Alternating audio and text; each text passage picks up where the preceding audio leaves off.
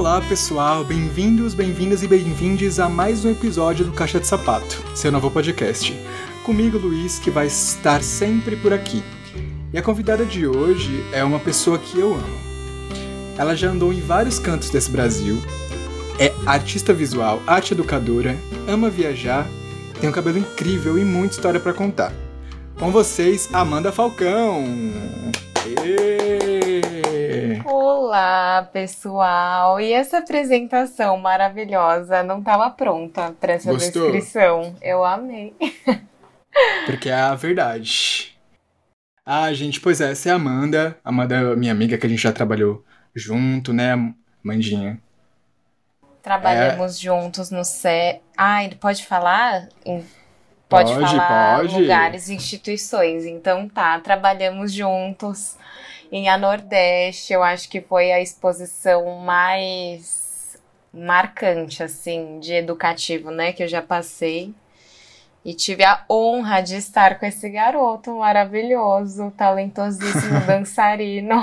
Ah, olha, é, é, é uma, essa é uma informação nova aqui, inclusive. Eu também danço, pessoal. Apesar de, de tudo gente. aí, a gente dá uma dançadinha, né? Porque tem que dar uma dançadinha de vez em quando. Dançar faz bem pra alma. Mas, Amandinha, vamos lá. Primeira pergunta. Você é artista visual, é arte educadora, mas antes de ser essa pessoa que você é hoje, você um dia foi criança, não é mesmo? E me conta, quando, quando você era criança, como é que você se imaginava adulta, adulta é, nessa idade que você tá agora. Que expectativas você tinha? É, o que, que você pensava da, desse ser adulto? Me conta aí pra gente.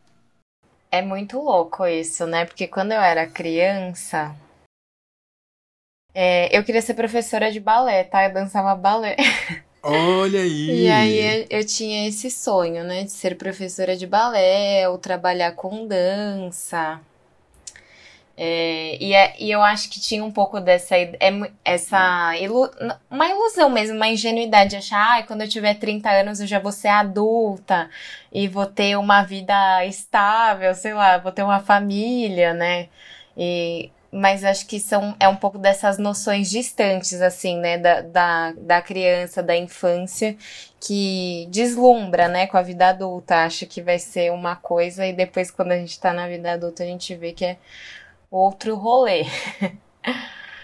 Mas de perspectiva, assim, de quando eu era criança, o que, que eu imaginava, o que, que eu é, achava que eu ia estar tá fazendo nessa idade agora, é, eu tenho 26. Eu achava que eu estaria ou trabalhando com dança, dando aula de balé, alguma coisa assim. E que eu já estaria estável e plena na vida.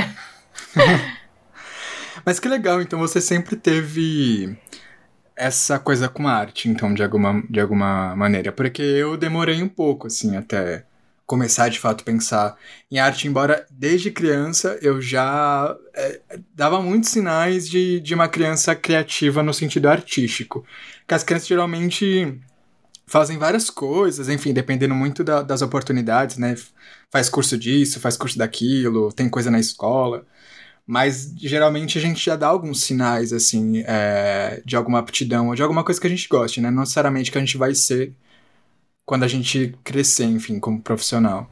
Sim. Mas, mas em você especificamente já tinha um lance com a arte, pelo menos, né? É, eu fico pensando que, assim, essa coisa do balé, né, é meio que até uma coisa um pouco normativa, assim, da sociedade, né? De, ah, vamos colocar a menina para dançar balé e tal. Mas eu realmente gostava, assim, era uma coisa que é, tinha várias amiguinhas que faziam junto também, e aí, tipo, eram umas amiguinhas que também a gente brincava junto na rua, então tinha um pouco disso, tinha esse lugar artístico, né, do balé, eu achava muito legal mesmo, mas acabei migrando, assim, completamente ao longo do tempo. Hoje em dia eu não. Eu adoro dançar, mas, tipo, eu não segui, né, esse, esse lado artístico da dança, eu fui para outros caminhos. Mas eu olhando assim para a infância, eu vejo que eu fui eu tive incentivos, assim, em coisas pequenas, sabe? Eu acho que de tipo, ah, teve alguma lição de é, tarefa, assim, escolar, de ah, fazer um desenho. Eu tenho memórias vivas, assim, é, de algum, algumas lições de casa que meus pais tinham que participar fazendo algum desenho comigo. Então, eu não sei, né? Eu acho que é, é uma lembrança pequena, mas eu acho que ela influencia, assim, de certa forma, sabe? De, de eu ter essas trocas de o meu pai me mostrando alguma coisa de desenho, ou então eu fazendo um desenho e eles elogiando, sabe? É algo muito simples, pequeno, mas eu acho que faz diferença, assim, principalmente nesse. Quando você é criança, né? Que você tá nesse, nesse lugar do sonhar, de. Ah, enfim, né? De você estar tá criando ali, né? Você tá expandindo é, sonhos mesmo, eu acho, né? Tá fantasiando. E aí eu acho que quando a criança ela tem esse campo alimentado, não só pelo desenho, acho que até por talvez histórias lúdicas, sabe? Eu acho que esse tipo uhum. de, de incentivo é, faz diferença, assim. Uhum. Engraçado que você era uma criança mais, digamos assim, organizadinha, tipo, separava as cores. É porque um eu, eu era uma criança organizadinha, cara. Eu, eu Nossa, era criança não. chata. Eu pintava o céu de azul, a, a grama de verde, sabe? Colocava todas as cores, enquanto os, os meus coleguinhas pintavam, tipo, o céu de laranja, é, sei lá, o sol de, de preto, e eu ficava assim. Vocês estão fazendo errado. Vocês estão errados, exatamente. Eu Inclusive, amo. eu tive uma, uma briguinha, assim, de infância, que é uma vez a professora é, tinha distribuído uns desenhos, é, sabe, que imprime, aí você tem que colorir? Era da Alice no, no, País das Maravilhas, eu lembro até hoje. Uhum. E ela entregou pra gente, a gente começou, ela recolheu esses desenhos para no outro dia a gente terminar. E no outro dia ela distribuiu, só que ela não distribuiu certinho por nome. Ela distribuiu aleatoriamente. E eu fiquei desesperado, porque eu sabia porque que alguém ia cagar o meu, o meu, meu, meu desenho lá, meu negócio de colorir. e eu comecei a caçar pela, pela sala inteira, pela classe inteira, até que eu encontrei e peguei no flag a menina pintando o vestido azul da Alice de dourado. E eu fiquei muito, muito Você triste. Você está eu cometendo um crime, não Peguei o desenho isso. de volta e terminei o vestido da Alice do Pai das Maravilhas, que na Disney é azul, né? Assim, uhum. pelo menos é a imagem que a gente tem, né? É... Eu era essa, eu era essa criança. Você, eu que criança você era? Exigente, né? Não exigente, assim, mas acho que organizado mesmo é a palavra. Eu não era muito organizada, não. Eu não lembro de ter esse esse é um pouco de. Como que é o nome para isso? Um método, né? Você ser um pouco metodológico. Parece uma criança um pouco metodológica. Eu não era, não. Acho que eu era bem bagunceira até. É, eu você contando agora dessa história na escola, eu lembro que na verdade eu era bastante insegura, assim, tipo, com os meus desenhos, sabe? É, eu lembro que na escolinha onde eu tava, assim, no pré, era uma parada, a gente era bem novinho. E tinha meio que um bagulho anual de um, um, uma, um evento anual de artes, assim, né?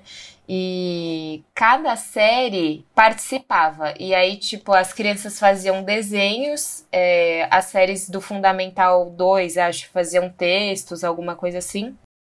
Professores escolhiam é, um desenho da série inteira para ir pro livro. Era tipo assim, o evento da arte da escola. E aí, eu lembro de eu contando, eu, eu contando não, de eu falando com a minha professora assim, porque eu não desenhava bem, eu sabia que eu não desenhava bem. Tipo, tinham crianças que tinham desenho impecáveis. Eu lembro até o nome de uma menina que se chamava Natália que eu não, não tenho ideia o que aconteceu com essa menina, a gente era muito novo. Mas ela Natália, desenhava se você bem. estiver escutando esse episódio, que escola que você estudou, Amanda? Magister. Aí, ó, Natália, se você estiver escutando, Socorro. entre em contato com a gente pra gente fazer aí um episódio de reencontro. Por favor. Mas conte aí. Não, ela desenhava bem. Sabe aquela criança que já, desde criança, tem um desenho. Sei lá, o que, que é desenhar bem também, né? Às vezes a gente tem algumas ideias um pouco é, distorcida, enfim, né? Meio que uma, uma ideia, né, de desenho bom, desenhar bem. E aí eu comentei com a minha professora, eu falei, professora, eu sei que eu nunca vou ganhar esse concurso. Não sei, não sei, não era exatamente um concurso, mas eu sabia que meu desenho não ia entrar no livro. Eu tinha certeza porque o meu desenho não era bom. Tinham crianças que desenhavam muito melhor do que eu. E eu falei isso pra professora, que tava tudo bem. Eu falei, ah, tudo bem, pro, eu vou te entregar o desenho, mas eu sei que eu não vou ser escolhida. Eu acho que ela ficou com dó. Acho que ela ficou com dó de mim, eu juro por Deus. E aí eu tava. O drama é um método também. Eu tava na porra do livro, eu não acreditei. Você conseguiu? Foi assim, foi um episódio épico para mim. Eu tenho foto, sabe? Eu que assinando legal. o livro. É. eu era essa criança insegura, um pouco dramática, talvez, mas Qual é realista. seu ascendente? Eu não, nem- quase nunca falo de. Aí, gente. Aí, Peixes. gente. Não, tá é tudo- explicado. Todos esses dramas e sonhos e emoções eu acho que estão ligados ao ascendente em peixes. Mas, ó, embora eu, eu fosse uma criança mais assim, metodológica e tal, meio caretinha, é, eu nunca ganhei nada, cara. Tipo, de prêmio, de. Eu lembro que. é, tinha Mas uma. você fez drama, tem que fazer. Tô brincando. Não fazia, eu era muito. Eu, era, eu acho que eu era uma criança chata, mas era legal também. Tinha muito, muito amiguinho, Claro então eu acho que que não era era. criança chata. Mas assim, eu lembro que. Que assim, se não rolasse, ok, assim, eu seguia, mas. Por exemplo, no ProErd, quem fez ProErd vai, vai lembrar que tinha no Eu final do ano a redação do ano, a redação lá que você escrevia. E assim, eu, eu era louco pra ganhar essas coisas, assim. E, nunca, e não ganhava. Tem, tem uma, um negócio também de- do desenho que você de- é, pintava, desenhava, é, de- do negócio de ovo de Páscoa. E aí É. você enviava pro mercado o seu desenho, e aí o mercado é, Te selecionava um o melhor de- desenho e, e te dava um ovo gigante, assim. Acho que é até do barateiro, que nem existe mais barateiro. Eu amo. E, e aí eu ficava assim, nossa, medalha, nunca ganhei nenhuma. Porque, assim, eu, eu adorava correr, era, era uma criança muito de movimento. Tanto que, eh, pensando hoje nessa minha relação com a dança, é, eu me via muito nisso. Eu gostava muito de correr, inventava brincadeira de correr, é, brincava de queimada, jogava bola e tal. Mas eu não era muito a criança do esporte, assim. Então, também nunca tive a oportunidade de de ganhar medalha de esporte. Então eu fui uma criança sem medalhas. Foi uma criança sem, sem Mas ganhar é um coisa, garoto assim. de ouro, não é mesmo? Mas a minha mãe tem boas lembranças, não é? É isso. Ah, mas, mas é. Ah, e a na, na, na, na adolescência, então, Amanda, assim, nesse período? É, quando é que você começou a, a criar outros tipos de arte, a se aproximar de artes não, né, de linguagens, pensando que você já não era uma pessoa muito de- do desenho, eu nunca fui também do desenho. Mas quando você começou a se aproximar um pouco, você já na, na adolescência teve esse período de, de, se de se aproximar e se apropriar também, ou foi um pouco depois? É... Eu tô pensando assim, né, na trajetória de tipo, até levando assim a adolescência como também na época do ensino médio ou depois disso? É, na época do ensino, assim, eu, eu considero minha adolescência, cara, até quase 18, sinceramente, Tá. assim. Tá, Uhum. então vou fazer uma transição aí, porque teve uma alguns acontecimentos assim que eu acho que foram me levando para outras linguagens mesmo. É, eu fui uma adolescente um pouco rebelde, assim, acho que fora da curva, sabe? É, acho que faz parte também da idade, né? Ter aquela coisa de sou, vou ser anticapitalista, eu quero que o sistema acabe. E é, re- realmente a gente ainda quer, quer dizer, eu ainda gostaria, né, que houvesse sim, outras sim. possibilidades, mas quando eu terminei o colégio, o ensino médio, eu não entrei em nenhuma faculdade. E aí eu comecei a trabalhar com artesanato. Então, eu trabalhava na- no ensino médio, no terceiro ano, eu trabalhava numa empresa de telemarketing. E aí eu queria viajar no final do ano, né? Tinha trabalhado o ano inteiro, queria via- viajar e não ia ter férias. Eu devia ter, acho que 17 anos, assim, era nova. Sim. Aí eu não ia poder viajar, aí eu pedi as contas. E aí eu fui para um lugar que se chama São Tomé das Letras e é muito conhecido por ser a cidade dos hippies, da malucada. E Posso só interromper rapidinho? Por favor. Pessoal, esta mulher fez o que eu acho que muitos jovens com 18 anos querem fazer da vida, que é o que? Largar as coisas e vender sua arte na e praia, na cidade. Na praia, o então, próprio então, assim, meme. Que bom que a gente entrou nesse assunto, porque esse assunto é importante. Eu acho que vai falar muita coisa aí pra gente sobre essa mulher maravilhosa. Conte-nos mais aí é, dessa experiência, mano. E eu acho que tem influência. Assim, a, até hoje eu vejo que influenciou muito nas minhas escolhas, no meu modo de ser. Mas enfim, aí eu fui para essa cidade, vivi uma aventura, eh, me aproximei muito da malucada que ficava na praça. Falava, cara, não é possível que essa galera tira mó grana, assim, né? Vivia da arte mesmo, do artesanato. A maioria fazia macramê ou filigrana com, com arame e pedras, essas coisas, assim, é, acessórios, né? Brinco, colar, pulseira e tal.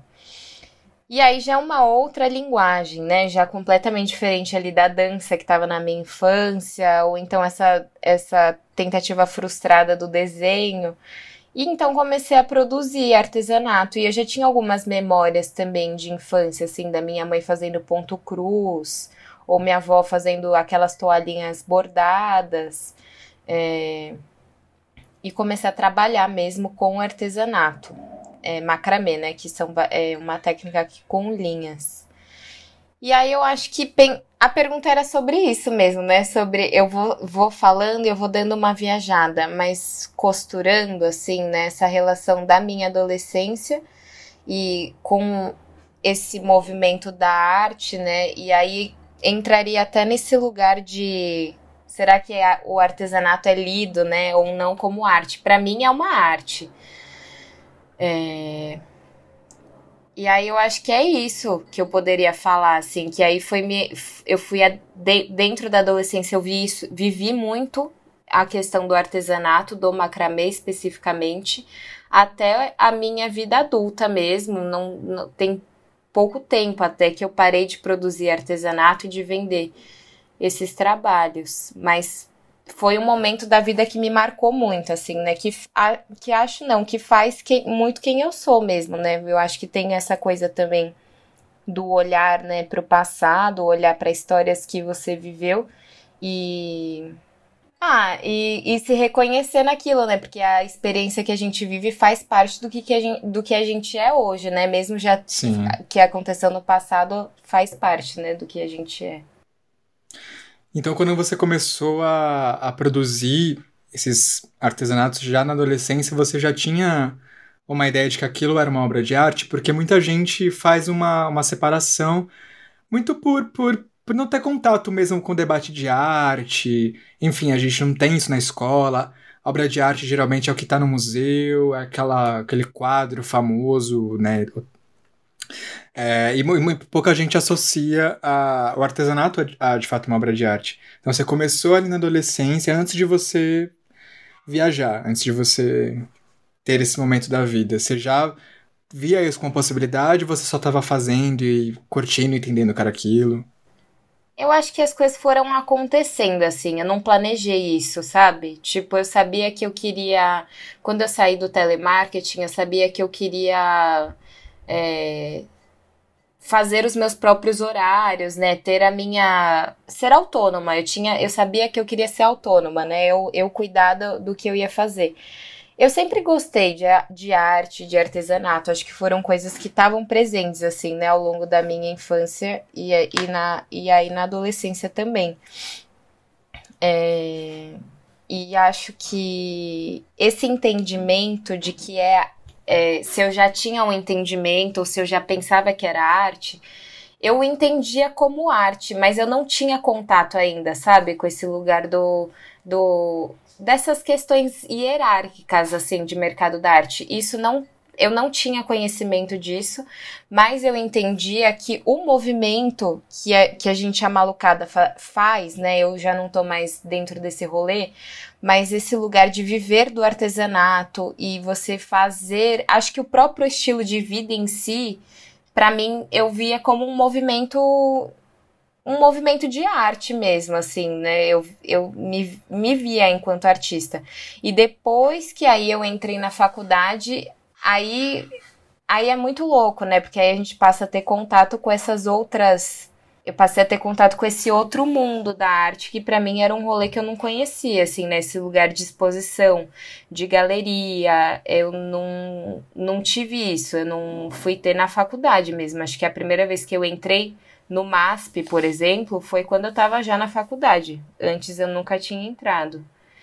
E aí essas questões são muito, né? Acho que até hoje rendem bastante pano para manga, né? Essa, esse rolê de hierarquias entre as artes, aí entre muitas aspas o que a galera chama de artes aplicadas, é, essa muitas vezes desvalorização do, do fazer artesanal, né?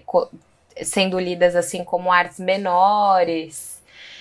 São assuntos que me interessam, assim, mas eu não tinha esse entendimento mesmo. Quando eu era mais nova, eu nem sabia que. eu acho que eu só tava vivendo mesmo e sem pensar muito. Sim. Essa coisa. Acho que, acho que faz um parte, parte um pouco também da idade, né? Acho que quando a gente tá nessa idade, a, a responsabilidade ainda tá um pouco distante, assim. Eu lembro quando eu fazia teatro, eu fazia teatro pra caramba. Eu tinha uma ideia de que, de que aquilo poderia se tornar uma profissão, mas eu não, ainda não pensava muito nisso, assim. Fui pensar mesmo quando entrei na, na universidade, que apesar da, das dificuldades, a universidade acaba sendo um, um lugar de muita aprendizagem, né, assim, de, de abrir muita cabeça.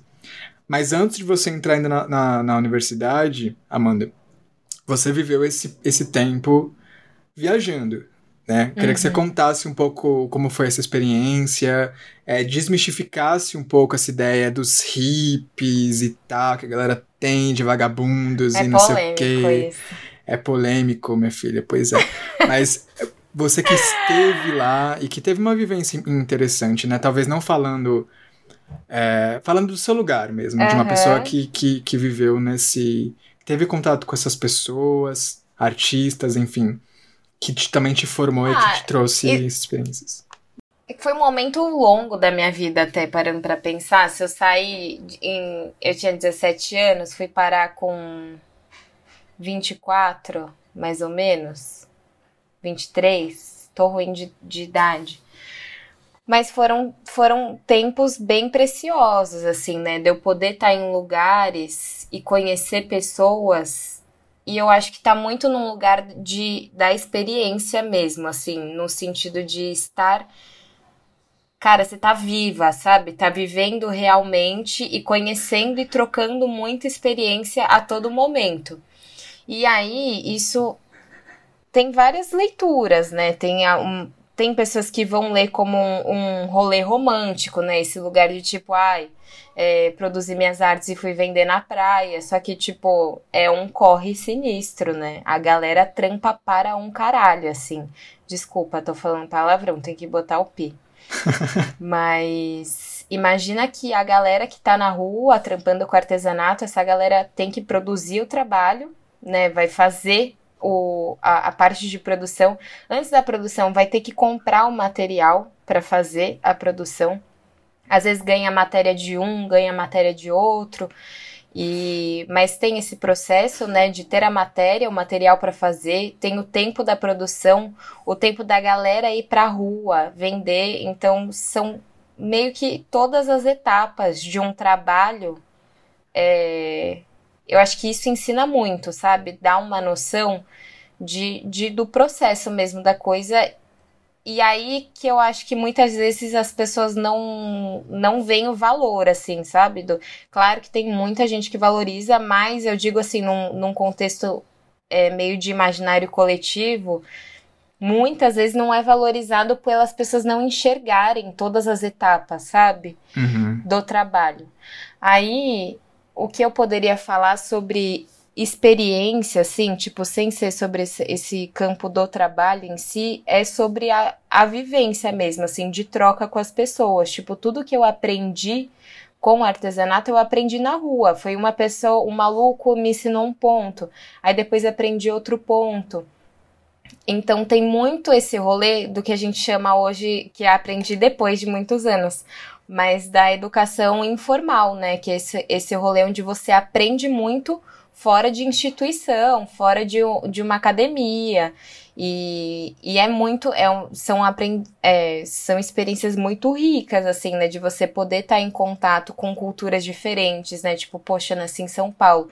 Então, é, é uma outra realidade estar em outros lugares, né? Passar um tempo, morei um tempo na Bahia, é, morei tempo, fiquei um tempo na região ali do, de Brasília, Chapada dos Veadeiros.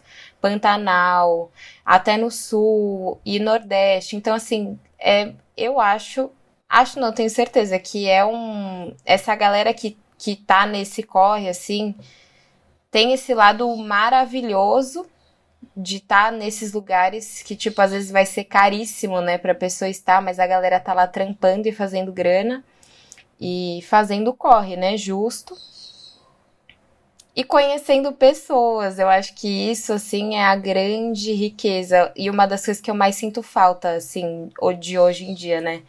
De estar. Tá... E aí, mesmo também, é, pandemia, não, não teria nem como, assim, mas esse lugar de estar tá na rua, é, tá no corre, você tá em contato com o público o tempo inteiro. E é, uhum. num, é numa outra circunstância, né? É você uhum. por você mesmo e ali com a sua galera, com o pessoal que vai estar tá junto com você.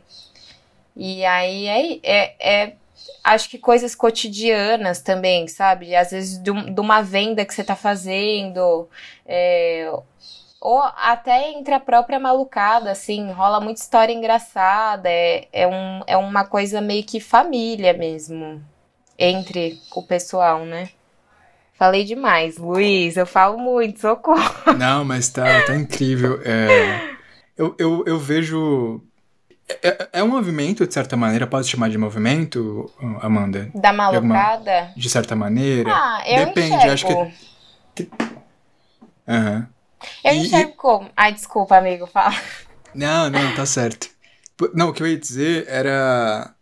Era que esse, esse movimento, assim, essa não sei se é uma escolha, acho que varia de pessoa para pessoa, de história para história, né? Mas acho que tem uma, um preconceito muito grande sobre esse essa quebra de padrão, assim, que eu acho que tem, no sentido de que essa galera da malucada, eu acho que malucada é como as pessoas, eles mesmos se chamam e elas é mesmas se chamam, né? Quando você é. se ref... né, o ouvinte aí que, não, que tá tendo contato agora, quando a Amanda falou maluco, maluca é, é como é eles como se chamam. É como a galera se chama, É como exato, a galera se chama. É. é...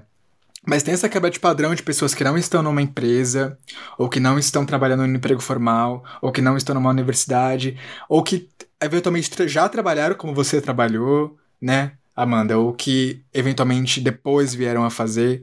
Não existe uma coisa fechada, né? Mas eu acho que o que deve criar um, um preconceito é justamente essa quebra de padrão que é assim, eu tô, eu tô no lugar que se eu tivesse que trabalhar numa empresa, talvez eu não estivesse, porque o salário que eu ganharia não poderia me proporcionar estar aqui, né? Uhum. E do jeito que eu estou aqui, sendo quem eu sou, é, da maneira que, que, que eu quero estar, e trampando, né? E, e ainda e acho que junta também com o lance do, do artesanato que é desvalorizado. Uhum. Então, assim, vão juntando uma série de estereótipos, é, uma série de, de, de questões que fazem com que se tenha um imaginário é, muito específico e preconceituoso, né? Assim, uhum. Assim, dessa, desse movimento, enfim. Uhum, com certeza. E essa coisa de estar fora da norma, né? Assim, dessa normatividade social mesmo.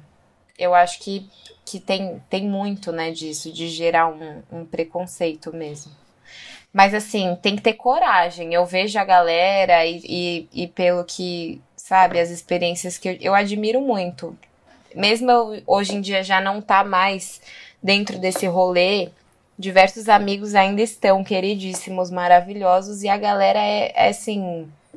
Ah, eu tenho uma admiração, né? Não, não tenho muito o que falar. Tipo, tem que ter coragem mesmo. De, acho que desde de, de não seguir a norma, né, da sociedade, esse lugar, entre muitas aspas, sonhado, né, e planejado dentro da, da sociedade, é, como lidar assim com esses com essas questões também, né?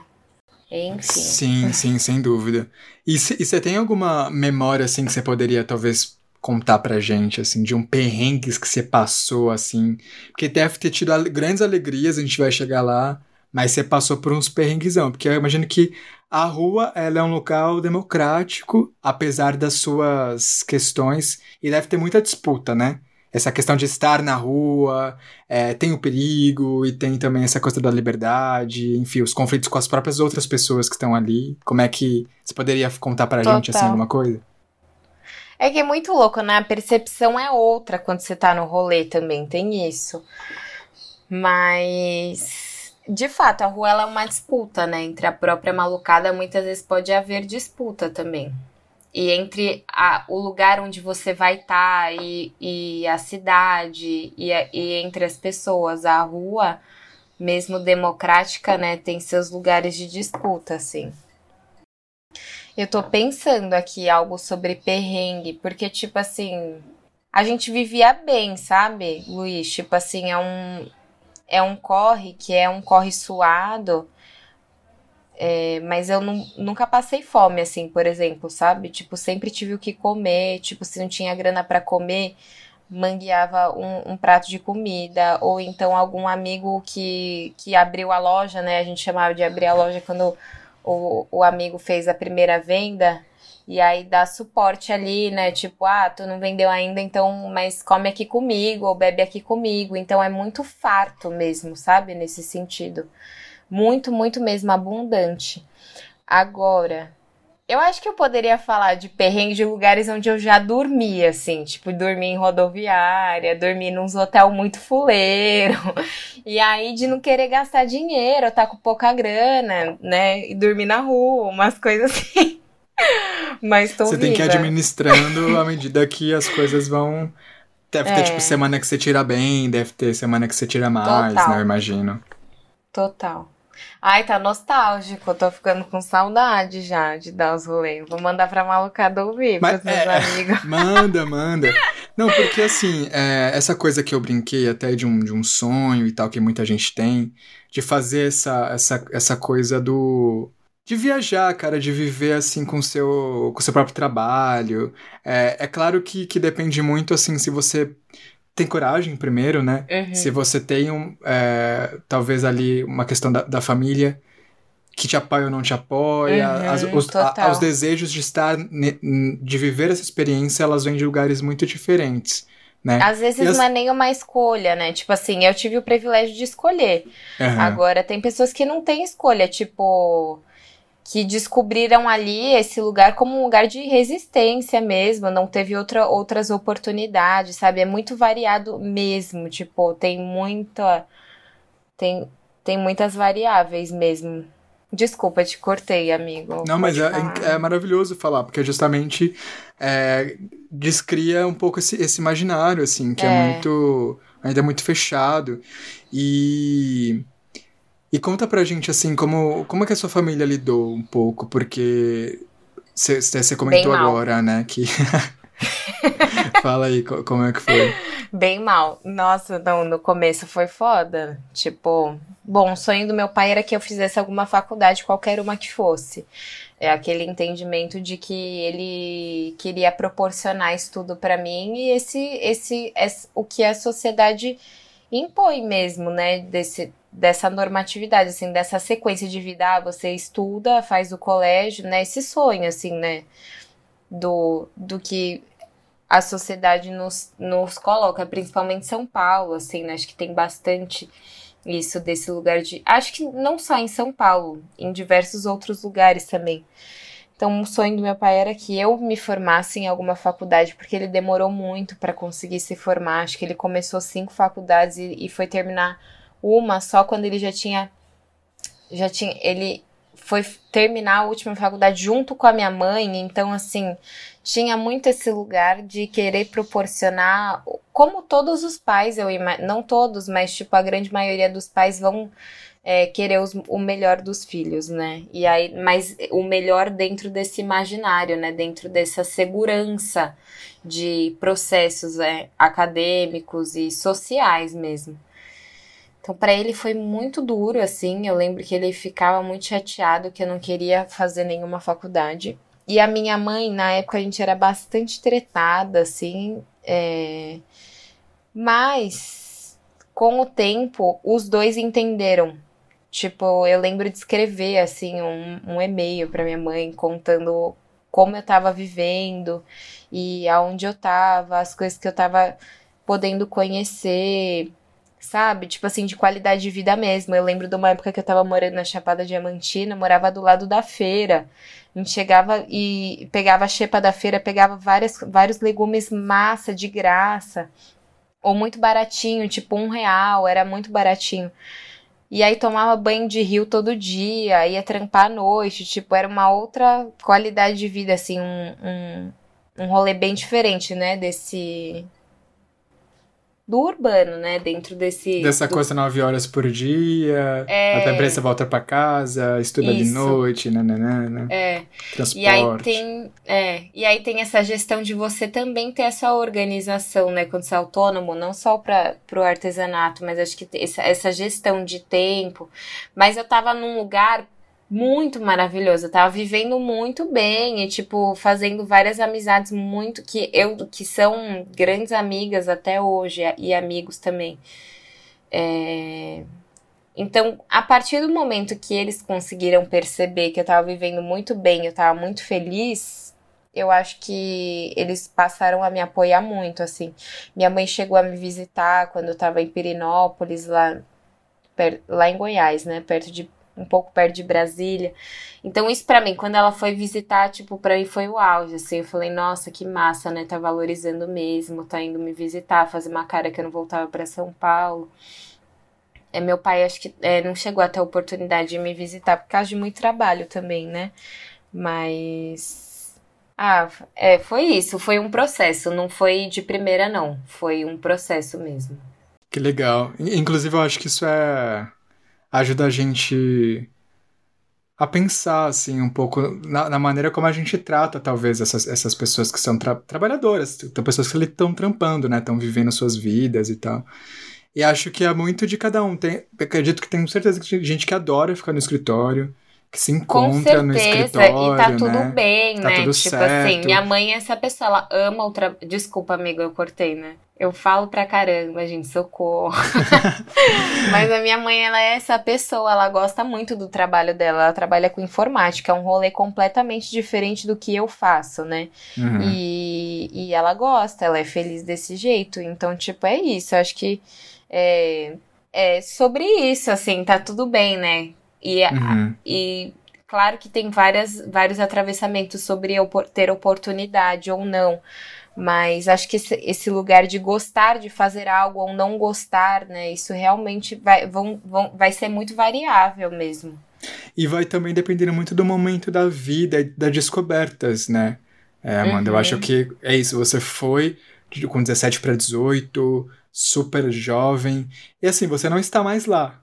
Você, É. Hoje você tem um emprego, você é justamente essa pessoa que a gente acabou de falar, que tem os seus, suas responsabilidades, que vai para uma empresa, que é um museu, mas que é uma empresa querendo ou não, que está ali dentro de uma instituição. Uhum. E, e é muito legal, é- é- acho que é isso, é sobre isso, né? É sobre você É. poder viver a experiência, de você se encontrar e ficar lá, ou de poder mudar e de poder ser quem, quem você é a partir dos seus momentos da vida, né? É muito louco essas mudanças, assim, porque eu não via, né? Quando eu, tra- quando eu trabalhava com artesanato mesmo, eu não. Tipo assim, eu tinha vontade de estudar. Quando eu, quando eu tava vendendo e conversava com alguém que eu achava muito inteligente, eu falava, nossa, eu quero fazer alguma faculdade. Mas eu não tinha ideia que eu ia trabalhar onde eu trabalho hoje, ou que eu ia trabalhar com educação, tipo, é, ou que eu ia participar de exposições de feira de arte eu realmente não tinha ideia, assim, é uma mudança. Ainda que eu trabalhe com arte trabalhe com coisas que me encantam muito, que eu gosto muito, é um é um estilo de vida já completamente diferente ao anterior, né, assim. Mas eu sou muito feliz fazendo o que eu faço. E, mas é aquilo, assim, né? Quando eu falo do olhar para o passado também, é, ter essa memória, eu acho que no sentido de que realmente muito do que eu sou é pelo por essas histórias também, sabe? Por mais elas delas não serem institucionais, né?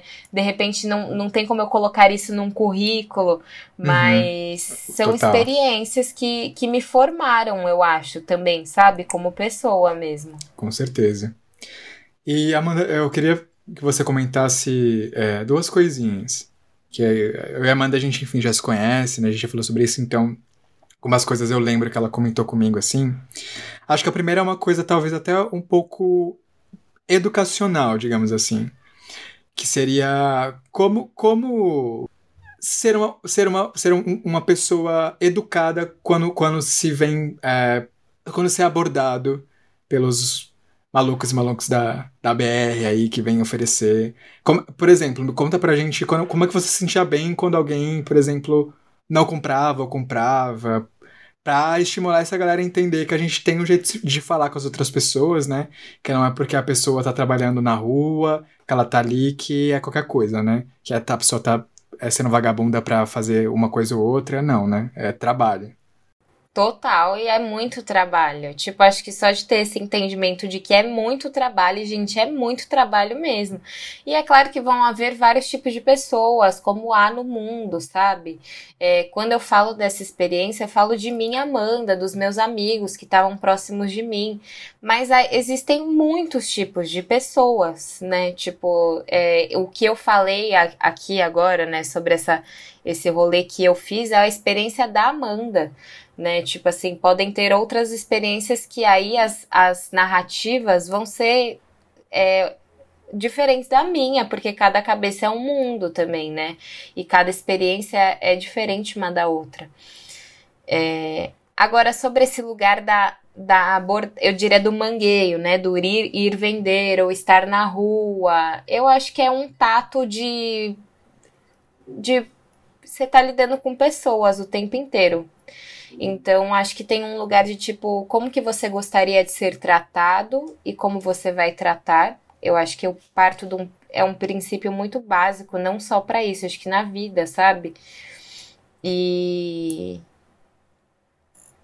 e esse, eu acho que sobre esse entendimento mesmo de que, tipo, porra, às vezes o cara tá lá, ou a mina tá lá é, querendo comer, tipo, sabe assim? Passa tá o dia inteiro debaixo do sol, mangueando, tentando arrumar, tipo.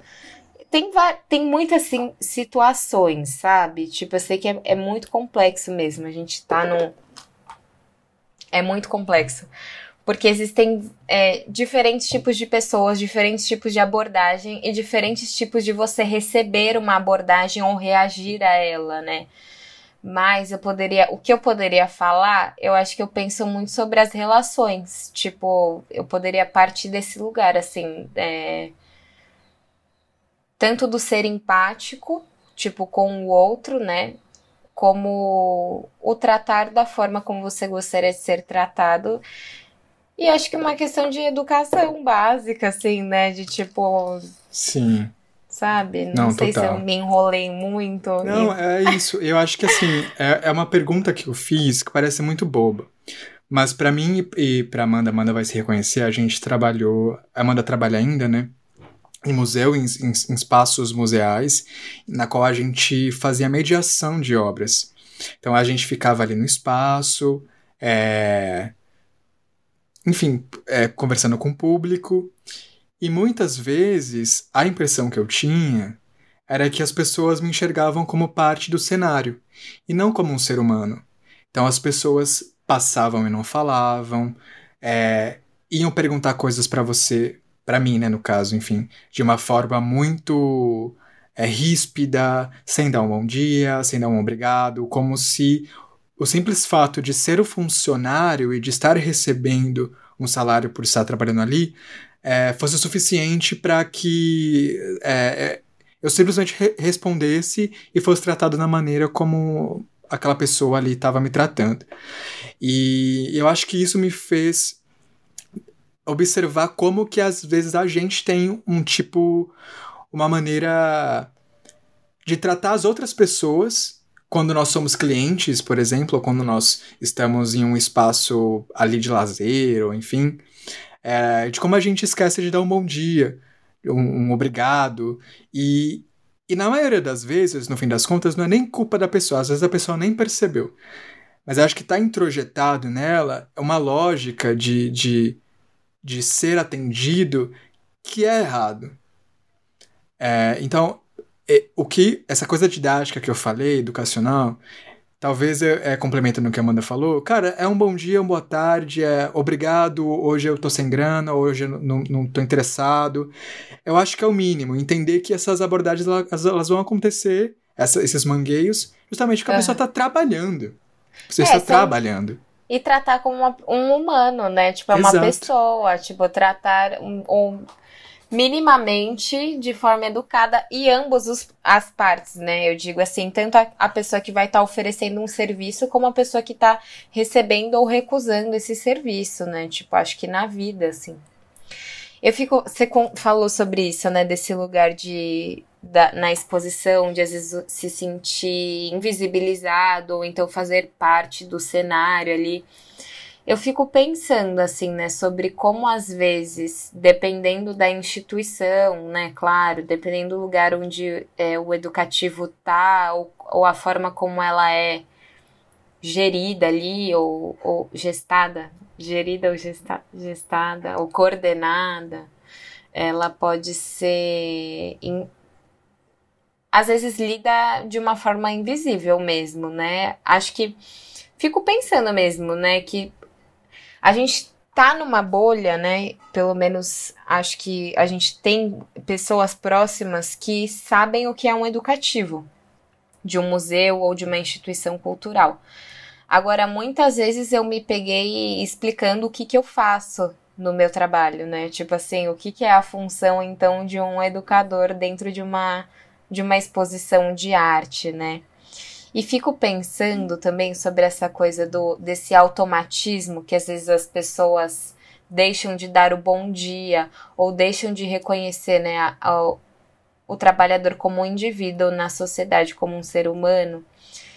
Eu não sei, fico pensando se está muito atrelado também a esse cotidiano automático do automático. Não, não tô naturalizando, não é no sentido de naturalizar, e, mas sim de problematizar mesmo essa mecânica da, da cidade grande, de estar tá, é, a todo tempo assim, né? É, sendo tem que ser produtivo, é, tem que estar tá ali co no corre pro metrô, e aí, tipo, sabe essa coisa muito louca da cidade grande que às vezes você tá tão focado em si que esquece de olhar pro outro. E aí acho que não só, né, dentro do trabalho do educativo ou dentro do trabalho da galera do artesanato, enfim, acho que em muitas situações, né? E aí como que fico pensando assim, né, como estar nessas né, nesse atravessamento da cidade grande, dessa pressão, né, desse ritmo é, que não para, né, dessa cidade que não para, sem deixar de, de ser humano. Tipo assim, ainda que a cidade seja uma máquina, sabe? É, e a gente faz parte das engrenagens dela, é, como, com, parece meio cirandeira eu falando isso, assim, sabe? Meio good vibes, mas é no sentido de que, tipo, realmente, assim, pensar nas relações humanas, tipo, é um princípio meio, sei lá, deveria ser básico, assim, né? Não, e faz total sentido, assim essa questão da, de como a gente vai ficando cada vez mais automatizado, né, mais, é, enfim, padronizado mesmo nesse ir e vir, nessa correria. É, ao mesmo tempo que não é todo mundo, tem muita gente, muita gente boa mesmo, que trata com educação, que vem trocar ideia. Mas talvez uma observação que eu faça, que quando é, pessoas que trabalham com o público, talvez pessoas que, que estão ouvindo aqui, diretamente, como eu, como Amanda, a gente percebe, nem sempre, mas na maioria das vezes percebe quando alguém não dá bom dia de propósito, porque a pessoa é zoada, ou quando tá no automático. Uhum, eu acho que uhum, tem, tem uma isso. sutileza de, de, às vezes, notar que não foi por mal, assim, às vezes a pessoa tá com filho, Total. tá com três filhos é pequenos, tá com o marido ali, ou a esposa falando e a sogra ali do lado. E fala, é, onde é que é o banheiro? É, existem situações que a gente percebe. Eu acho que talvez a mensagem de hoje desse podcast, que não acabou ainda, mas acho que a mensagem que fica é: vamos se perguntar como é que a gente trata nosso, nosso porteiro, nossa porteira, se as, as pessoas que trabalham no nosso prédio, na nossa rua, nos lugares que a gente tá. Ou o próprio porque... morador de rua, né? A pessoa que tá em situação de rua e tá pedindo uma moeda ali para ela fazer bem o que ela for fazer. Mas, tipo, é uma pessoa, né? É um ser humano. Totalmente. E, e, acho que, sei lá, se 10 pessoas ouvirem isso aqui, eu acho que já, já é válido, porque a gente não vai conseguir educar bilhões de pessoas no mundo, entendeu? Não vai conseguir, enfim, dar resposta é. eventualmente, porque Não, e é muita novo, né? responsabilidade né? também, Deus o livre. Não, e nem quero também ficar educando gente para dar bom dia e boa tarde, tipo, eu tenho a gente tem outras prioridades, né, Mandinha, mas eu acho que que é isso, eu acho que é, a, a arte educação tá, tá, faz a gente refletir sobre isso e às vezes a gente consegue até dialogar com isso é, indiretamente, Sim. assim, e tal. Então, acho que a mensagem é essa, assim, pensar como é que a é. gente. No fim das contas, é tratar como a gente gostaria de ser tratado. Só que se a gente gosta de ser tratado como uma filha da puta, vamos tratar os outros como, de uma maneira boa. É, no real, mínimo, tem né? isso. Tem isso também. É, Amandinha, agora eu queria que você falasse rapidamente de uma coisa que eu acho muito bonita, que é que você fala que o artesanato é luxo. E foi uma coisa que eu aprendi com você e que eu queria que você compartilhasse isso com a gente, não vou nem me. Que babado. Eu amo que algumas coisas eu falo. E tem isso, né? Tem coisa que a gente fala, às vezes você só tá falando, mas às vezes ela fica, né, na cabeça. A Cíntia, inclusive, Cíntia, um beijo maravilhosa. Um beijo, É uma Cíntia. conversa que a gente, te... a gente já teve uma viagem, tá, pessoal? Você ouvinte, eu, Cíntia e Luiz tivemos o privilégio de passar por um retiro espiritual regado a muita cerveja. Foi chique. É verdade, foi demais. foi muito bom. É, mas eu lembro de conversar muito sobre isso com a Cíntia também, né? Porque ela também é artesã. E com os meus amigos também, né? A galera da, que tá no rolê ainda da malucada, de tipo, realmente, assim, né? Às vezes. É, o artesanato, ele é um luxo. Tipo assim, não, eu digo luxo no sentido de que não é um não é um item essencial na sua vida. Tipo assim, você não vai morrer se você não tiver. Sabe assim, é diferente de, de comida. Nesse sentido, quando eu digo um luxo, é que ele não é. Claro que ele é indispensável pensando em cultura, pensando em questões tipo, né, de valorização da cultura popular.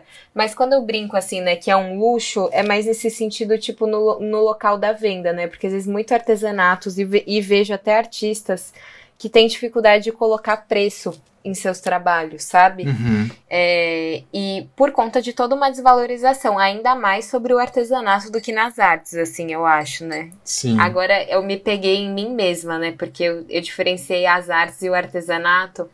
Mas vamos ler como ambos juntos também. E eu acho que às vezes tem, tem esse lugar da dificuldade né, de colocar um preço, um valor.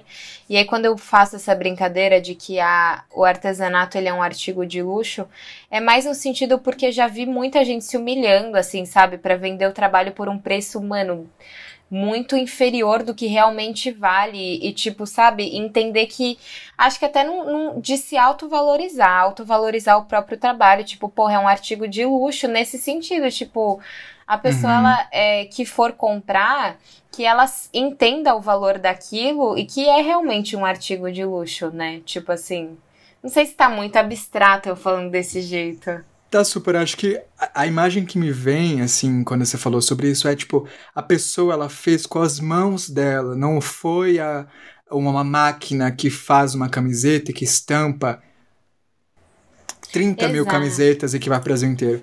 Aquela pessoa, se ela fez, sei lá, 20 iguais, às vezes é o máximo que ela conseguiu fazer. Uhum. E passou tempo dela fazendo. Exato. E às vezes aquilo é super barato.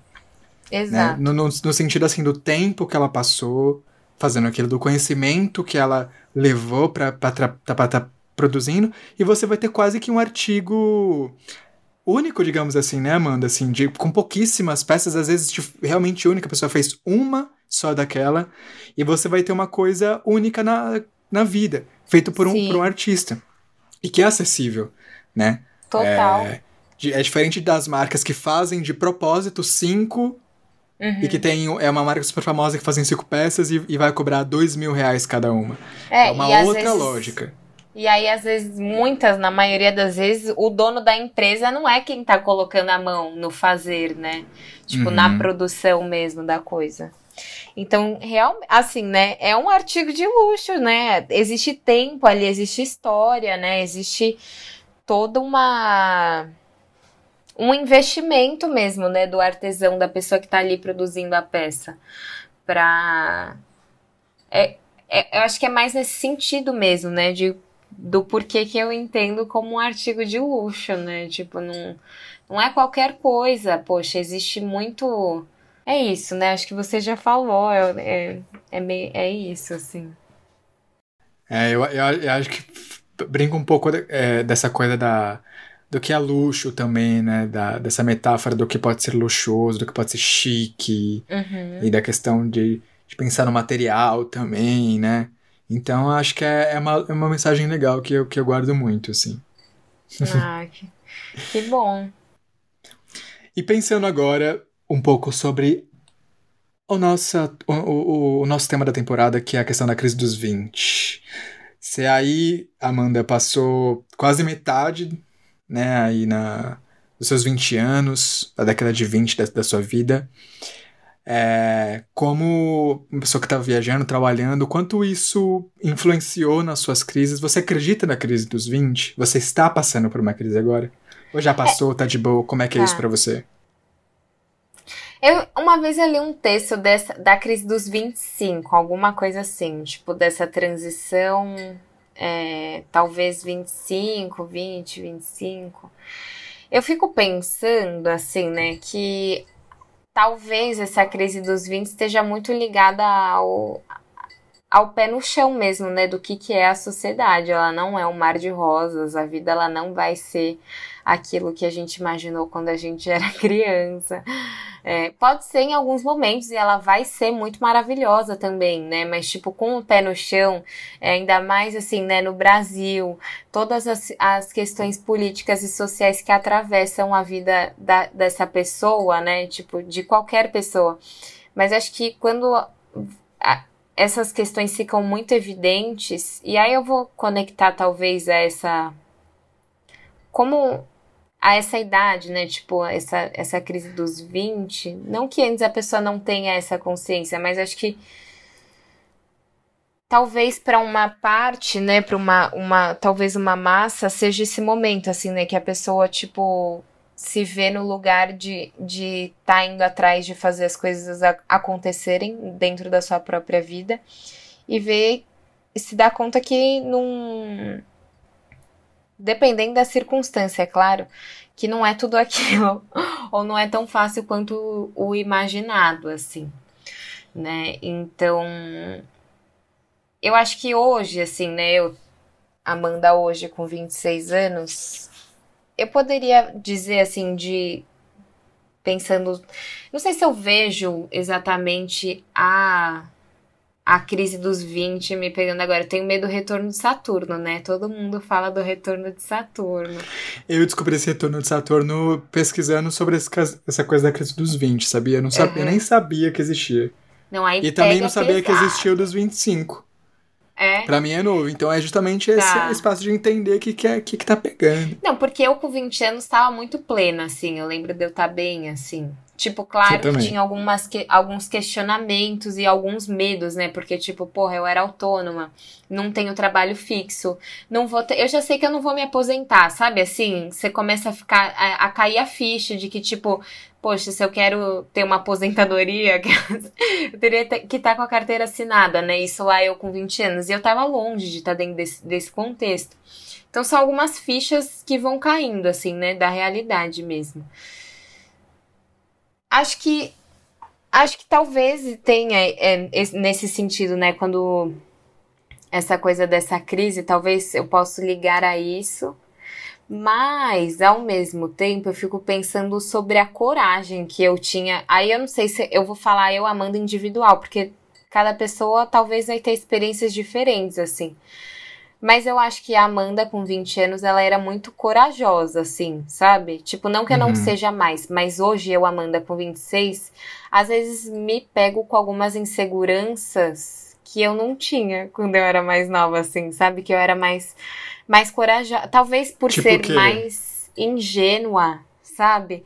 Uhum. Ah, não uhum. sei, acho que o próprio lugar de estar tá no rolê, tá viajando, tá vivendo o trabalho, ou até trabalhos de arte que, que traziam cunhos políticos, assim, tipo, ou então é, trazer, sabe, me posicionar sobre alguma ideia. E aí é claro também que existe um lugar da genuidade, assim, né? De tipo, ser um.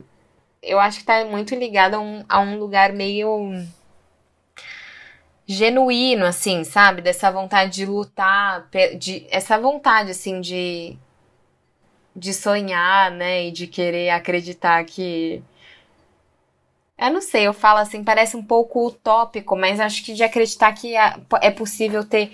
É, a, alcançar. Ah, não sei, eu tô me embaralhando aqui, mas eu acho que é nesse sentido. Acho que o jovem com 20 anos, eu acho que ele tem muitos sonhos, sabe? Eu não sei. Não, é complexo, né? Porque existem muitas intersecções aí e muitas realidades diferentes, né? É... Não sei. Como não, é pra você? Não, pra mim. ah, louca, eu me é... bananei toda aqui. Mas eu acho que é uma coisa muito difícil também de se. de se. É, de, podemos dizer, de entender, porque acho que às vezes existem as macrocrises e as é. microcrises. Às vezes a gente tem crises diárias, assim. Tipo, nossa, hoje eu tive uma, uma, uma crise, já não sei o que você vai fazer amanhã, ou alguma coisa assim, e aí no outro dia já passa. Né? E, e acho que tem as crises que duram mais tempo também. Às vezes um relacionamento, ou uma preocupação com alguma coisa mais no futuro, ou um medo que, que você tem agora que você não tinha talvez há dois anos atrás, um ano atrás. Então acho que eu enxergo um pouco a questão da crise dos 20 como. Chama-se crise dos 20 porque a gente tem 20 e poucos anos. Se a gente, se a gente tivesse com 30 e poucos anos, seria a crise dos 30. É. Se a gente tivesse com 40 e poucos anos, a gente teria a crise dos 40. É, o, que eu, o que eu sinto agora, um pouco do que eu talvez não sentisse com 18, 19 anos, é, primeiro, um, um pouco da questão da paternidade, de ser pai, que vem me. Você tem isso, tipo Tenho assim, um, um desejo de ser pai. Tá. É, mas ao mesmo tempo não é agora, mas a vira e mexe veio um, uma sensação que eu não tinha, não tinha. Vejo um vídeo tá. de bebê muito fofo. Entendi. Quando eu tivesse visto com isso com 18, 18 anos, eu estaria tipo, que fofo, legal. Uhum. Mas hoje eu falo, ai, que fofo, muito fofo. Que isso, eu queria Entendi. que fosse meu filho. E aí começa queria a dar uma pegada interna. Dá uma pegada. Ao mesmo tempo que Entendi. eu já conversei com gente que fala, pelo amor de Deus, cara. É, não, pra mim fora, isso Deus não me mesmo. Livre. Tipo, agora eu não tenho a menor. Inclusive, tenho algumas amigas com filhos, amo, amo as minhas sobrinhas e sobrinhos. Uhum. Mas assim, eu não tenho. Agora, não, nem passa pela minha cara. Ah, claro, assim, né? Eu acho fofo. Acho que tá, em algum momento eu vou ser. O sonho do meu pai é, é ser avô. Tipo, ele, sabe, assim. Mas eu não me vejo nesse momento. Pelo menos não, assim. Sei lá, eu quero fazer muita coisa ainda, sabe? Não, mas eu também. Eu, eu, eu, eu, super. Assim, é, quero ter com mais de 30, sem dúvida. E tem uma coisa um pouco do tempo também. É, de, de, notar que o tempo passa. E aí foi esse ano, assim, eu falei assim, caraca, o tempo passa mesmo, eu não tô mais jovenzinho, eu não sou uhum. mais, é, não tô mais um 18, 20, 20 e pouquinhos anos, não. Tá, entendi eu, a crise que você tá é, falando. Tipo, deu um clique é. que fala assim, é isso, tipo, um dia eu vou ter 30. Total, E, e tipo não vai assim, demorar. Tá, preciso me estruturar, né? Tá, essa crise pega, com toda certeza. Entendi. Nesse sentido, eu acho que o que me pega é assim, né? Tipo, putz, queria ter um, uma casa, né? Ou queria estar tá morando sozinha, é, ou tá, ou me sentir, tipo, segura, né? Estavelmente É, hoje em dia eu posso falar que eu tô um pouco mais tranquila, mas eu acho que é, é, essa segurança, né? De que a gente deslumbra quando é mais jovem, tipo, ai, quando chegar nos 30 eu vou estar, tá, tipo, ai, maravilhosa, né? Vai estar tá tudo encaixado ali, certinho. Que é uma, acho que é uma grande ilusão. Claro que a gente vai trabalhar para né, tentar alcançar esses sonhos e vontades, mas é muito mais trabalhoso mesmo do que a gente imagina. É, eu tenho um. Assim, ficava. Eu fico toda hora pensando e me desconstruindo, né? Construindo e me desconstruindo, de coisas assim, do tipo, meu, eu não quero deixar de ser jovem e essa coisa da juventude tem muito uma energia. Tem. É muito interessante e. E, e eu gosto disso, eu gosto dessa energia, eu tenho medo de perder. Eu tenho medo também. E... e... eu já me sinto super velha, sabia? Tipo assim, às vezes conversando com pessoas que são mais novas é, do que eu. Às vezes eu me sinto muito idosa. Eu falo, gente, o que, que tá acontecendo comigo? Total. E ao mesmo tempo, você, você assim, pensa em coisas que você fez lá com seus 18, 20 anos, você fala, meu, não faria isso de novo. Tô de boa. Só quero abrir uma cerveja em casa, chamar os amigos e ficar de boa. Então, assim, é uma contradição atrás da outra. É.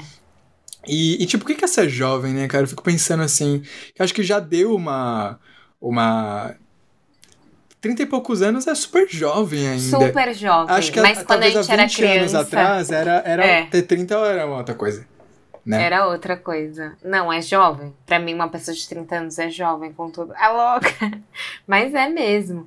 Mas com, é muito engraçado é, como vai mudando, né, essa relação das idades. Tipo, quando eu era criança, tipo, 30 anos já era uma pessoa muito velha. 50, então, nossa, a pessoa tá muito velha.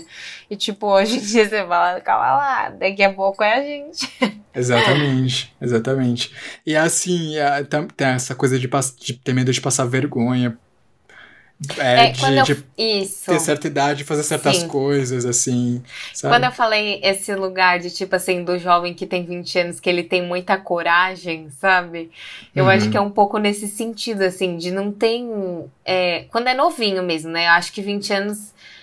Eu sinto bastante diferença hoje, né? Seis anos depois. Mas eu digo esse lugar da, desse, dessa coisa da, do jovem mesmo, assim que não tem medo, sabe? Que vai destemido. Sei lá, uma síndrome de meio herói, assim, tipo, acha que vai conseguir dominar o mundo, sabe? E uma coragem mesmo para ir atrás das coisas ou de não de fazer umas besteiras e passar vergonha na tora, assim, e, que hoje eu, eu Amanda talvez não me colocaria em algumas situações que eu já estive, sabe? E acho que as pessoas relevam muito mais a atitude de pessoas claro. jovens do que ser 30 anos fazer certas coisas, a pessoa falar, ah, claro. 30 anos nas costas fazendo isso, falando Ai, isso, saco, agindo. Né? Tipo, para, deixa a pessoa. e aí, quando a pessoa tem 18, 16, fala jovem. Mas ao mesmo tempo, assim, sei lá. Às vezes, às vezes em determinada situação eu até entendo, assim. Que às vezes a pessoa tem uma atitude muito imatura, claro. sei lá, muito boba, é. e você fala, pô, cara, você tem trintinha já, né, velho? Vamos aí dar uma melhorada se aí situa, sua... meu se colega. Se situa, vamos aí conversar com as amigas pra gente entender a, a vida, mas é, acho que é, é isso, acho que quando a gente tiver 30 vai ter a questão dos 40, e quando a gente tiver no 40 os 50... Vai, é crise atrás da outra, o processo não, não acaba nunca. Não passa. Por isso que a gente tem que aproveitar. E essa coisa de aproveitar é. também, às vezes. Ah, quer saber? Aproveitar o quê, gente? É, e eu fico com isso na cabeça também. Sim. Eu estou aproveitando. Não, que e que é assim, a gente não pode de, deixar de levar em consideração o contexto que a gente tá vivendo, né? Uhum. Porque às vezes eu me vejo com muita saudade de estar tá nas festas com a galera, sabe? Daquela aglomeração gostosa do carnaval, tipo. E Sim. eu acho que isso é uma força jovem também, sabe? Esse Demais. lugar do estar tá junto, dessa loucura mesmo. E, só que não tá rolando, assim, né? Não, não tem nem como. Você dentro sente que, da... que você tá desperdiçando seu tempo, assim, o tempo que você poderia estar tá beijando. Beijando você tá, né, amiga? Tô namorando. Mas assim, digamos, lá, justamente em festa ou viajando e tal, às vezes eu falo, falo assim, tipo, eu passo todos ah, os meus dias exatamente igual. Bate uma. E aí já tá bate. dois anos quase de pandemia. Bate e... uma deprê. Com é toda difícil, certeza né? bate uma deprê, assim. De estar com a galera, assim, principalmente. Eu, de viajar também muito, mas eu fico pensando muito nesses encontros, assim, que às vezes aconteceria espontaneamente, sabe? Ou, se, ou de ir pra um bar com a galera e ficar enchendo a cara, e aí chega um amigo, chega outro. Acho que eu sinto muita. Carnaval, tipo, nossa. Faz falta, assim, bate uma dias mais leves, dias mais pesados, mas bate, assim, uma. Mas Festa é isso, junina não tem também. que fazer. Festa junina, comida, Nossa. paçoca, vinho quente, quentão. Mas é isso, né? Tem que ter paciência. e, e, o que a gente tá aprendendo nessa pandemia é paciência. Estava pensando nisso ontem. Nossa. Cara, paciência é a palavra do ano para mim paciência, porque é o que a gente está exercendo demais, demais, demais. Paciência com é o governo, louco. paciência com o tempo, Total. paciência consigo mesmo. Consigo mesmo, e tipo, acho que também esse lugar do não se cobrar tanto, sabe? A vida ela já tá uma cobrança absurda, acho que só de estar tá vivo, assim, né? Dentro das circunstâncias, tipo, porra, o bagulho tá louco, sabe? Então, sei lá, eu tenho levado isso pra mim, assim, de tentar tentar não ser tão dura comigo mesma. Que eu sou muito essa pessoa, né, de, de me autocobrar é, querer fazer as coisas de um jeito muito certo. É, ou tá dentro de, um, de uma organização, né, de um planejamento, o que é muito bom, mas, tipo, saber que também tem dias que eu vou acordar e eu não vou estar tá tão bem e com tanta energia ou disposição para fazer tudo aquilo que eu tinha programado, sabe, para aquele dia e não me sentir um fracasso por não conseguir fazer, porque tipo não tá favorável, sabe? As condições elas não estão favoráveis, né? De, enfim. Total. Bom, Amandinha, a gente tem que encaminhar para o final agora, infelizmente, a conversa muito boa. E a gente tem o nosso quadro que chama Minha História Daria uma Crônica. Você preparou a sua história para nós? Conte-nos ela, por favor.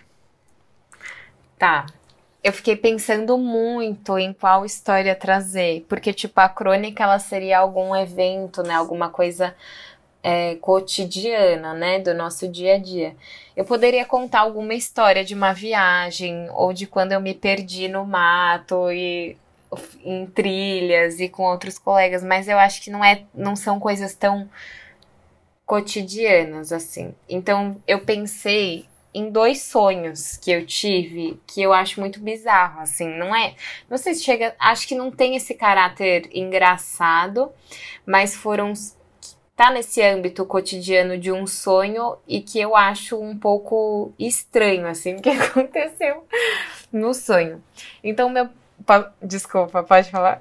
Pode falar. tá. O primeiro sonho que eu vou falar, e eles vão se conectar, tá? Mas o primeiro sonho eu lembro que eu tava indo, tava num ônibus indo para um festival. E eu sonhei com um amigo. A gente se encontrava na entrada. O meu sonho era eu chegando no festival, eu encontrava com ele e ele falava: "Nossa, Amanda, quanto tempo?". Isso ele falava para mim no sonho. E aí, quando eu chegava no festival, tipo, essa cena aconteceu exatamente igual. Tipo, e ele exa aconteceu exatamente o que o que eu sonhei e ele tinha sonhado também. Então, tipo assim, eu não sei até hoje o que, que aconteceu e eu fico pensando muito sobre essa atmosfera do sonho, assim. É, eu não sei se é muito. Isso é muito ascendente em peixes, com toda certeza. Mas eu fico pensando se é, tipo, existe essas outras dimensões assim do sonho, sabe? De será que as pessoas elas realmente se encontram nos sonhos ou não? Né? Então vocês se encontraram de verdade nesse festival? Sim. Ou, e os dois sonharam? Sim. Mas vocês sabiam que um ia. É, não, não, não sabia. Não sabia. Olha eu só. Eu fui de cara. surpresa pra esse festival. Tipo assim, ninguém sabia que eu tava indo. Foi muito bizarro. Mas aí, assim, né? É, era um contexto muito doido. Sei lá. Até hoje eu não. Sei lá, assim, sabe? Uma parada uhum. muito louca. Tem um e livro aí, do, do Siddhartha desculpa. Ribeiro que chama Oráculo é. da Noite. Você já ouviu falar? Meu, muita gente já me falou. Nossa. Eu ainda não li, é muito bom. É muito bom. Siddhartha, se você estiver ouvindo esse podcast, cara. Vem conversar é comigo. Eu não vou me saber nota. te explicar, eu não vou nem ousar fazer qualquer tipo tá. de análise ou explicação, mas no livro tem um pouco dessa questão de, da probabilidade. Mas e, é um enfim. estudo sobre os sonhos, é isso? Exatamente. É muito interessante que ele pega a questão histórica, tá. assim, é, até dá um pouco da mitologia, de, de tudo, assim. Ele faz um, um grande apanhado.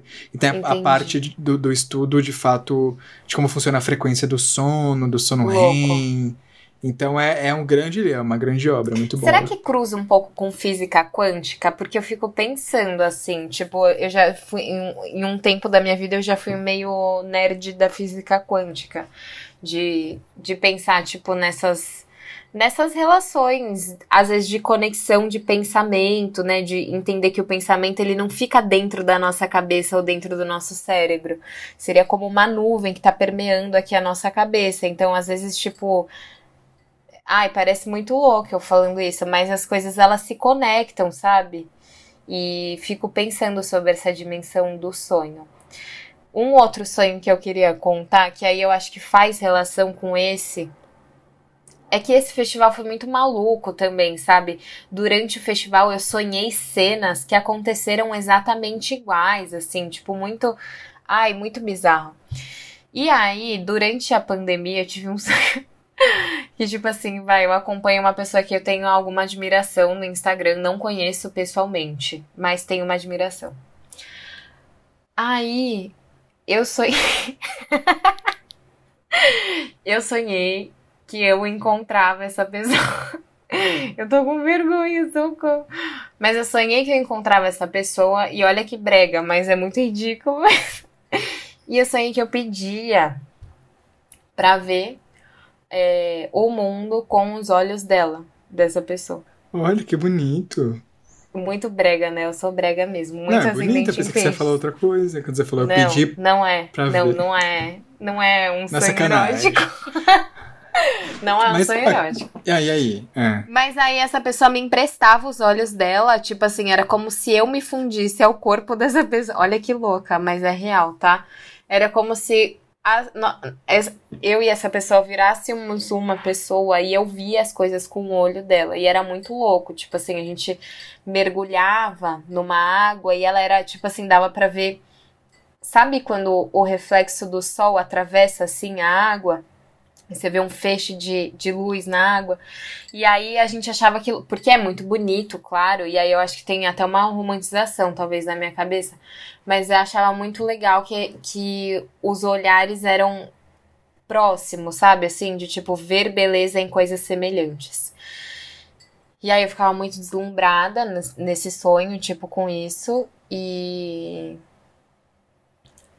e aí depois os corpos se separavam e cada pessoa ia, ia pro seu canto dormir. Dormir dentro do sonho, né? A louca. Mas era. E aí foi esquisitinho, assim. Achei um sonho meio estranho, mas foi muito legal também. Eu achei muito bonito o sonho, na verdade. Tem um lado essa bonito. Ideia, essa ideia. É que dá de... vergonha de falar. Não, mas foi maravilhoso. Se você tivesse que escolher esse tipo alguém pra você trocar os olhos, com quem você escolheria, assim? Nossa, na vida? Na vida. Por um dia, assim, ou talvez menos, mas algumas horas. Nossa. Porque você também des acaba descobrindo muita coisa da pessoa, né? É, com toda certeza. Caramba. Eu tô pensando em alguém que que eu admire, assim, que eu gostaria de ver como ela enxerga o mundo, sabe? Uhum. Nossa, eu não sei falar uma pessoa. Eu precisaria ter pensado pra isso. É difícil. Eu acho que eu escolheria alguém tipo que tivesse uma, uma responsabilidade muito grande, sabe? Pra ter uma ideia. Uma responsabilidade? É, tipo, papa, assim, cara. Como é que esse cara enxerga o tá. mundo? Porque ele tem que dar respostas. O Lula, a louca. Nossa, o Lula ia ser pesado, Agora, cara. nesse momento, socorro. Pois é. Mas bem que talvez ah. nem seja muito difícil, talvez pensar o que, que, ele tá pensando, né? Tipo. Mas, ó, então vou trazer uma pessoa que, tipo assim, recentemente eu li livros e eu achei um olhar muito lúcido, assim. Uhum. Uma maneira de ver as, a leitura, tipo, sobre tudo que tem acontecido, um olhar muito lúcido, mas ainda muito muito cheio de vida, apesar de todos os pesares, que é o Ailton Krenak, assim. Não sei, é, um, é uma.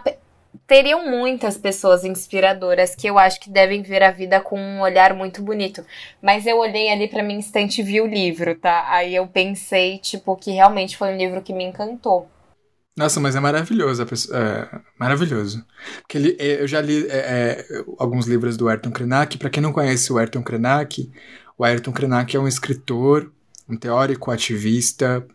É, se não me engano, ele também é, é professor indígena.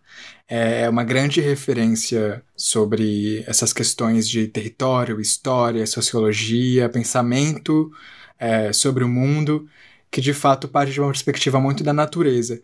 E, e não é uma natureza necessariamente romantizada, né, Amanda? Mas é de, uma, de um uhum. outro olhar para o mundo. E, a, e o livro que tem, que fez muito sucesso é As Ideias para Adiar o Fim do Mundo, né? Isso.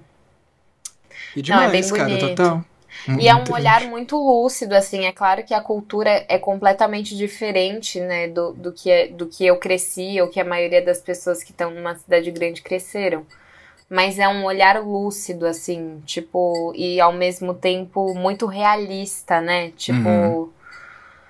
E ainda acho que eu colocaria esperançoso, não sei se é essa palavra, mas acho que essa, esse lugar de, de, de ser um olhar que de fato tem alguma conexão, assim, com a porosidade da vida mesmo, assim, é, sei lá, eu tô falando, né?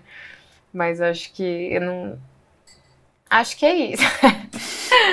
não, maravilhosa. Gente, é isso. A gente já estourou um pouquinho o nosso tempo, mas foi muito bom. Muito obrigado, Amanda, por ter aceitado o meu convite. Eu que agradeço. E eu falei pra caramba, né? Relaxa, foi, foi maravilhoso. E, bom, esse aqui foi nosso episódio de Caixa de Sapato. Todas as terças nós temos crônicas, ensaios, leituras de textos aqui para vocês. E às quintas a gente tem entrevista com um convidado e uma convidada nova.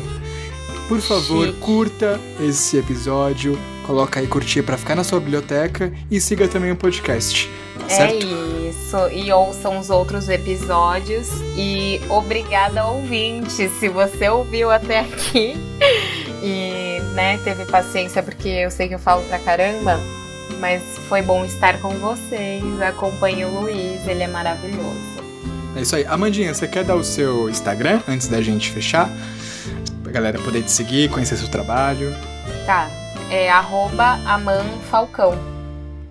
É isso, arroba Manfalcão. Siga lá a Amandinha e siga aqui nós também. Um tá beijo. Até o próximo episódio. Valeu. Um beijo, pessoal.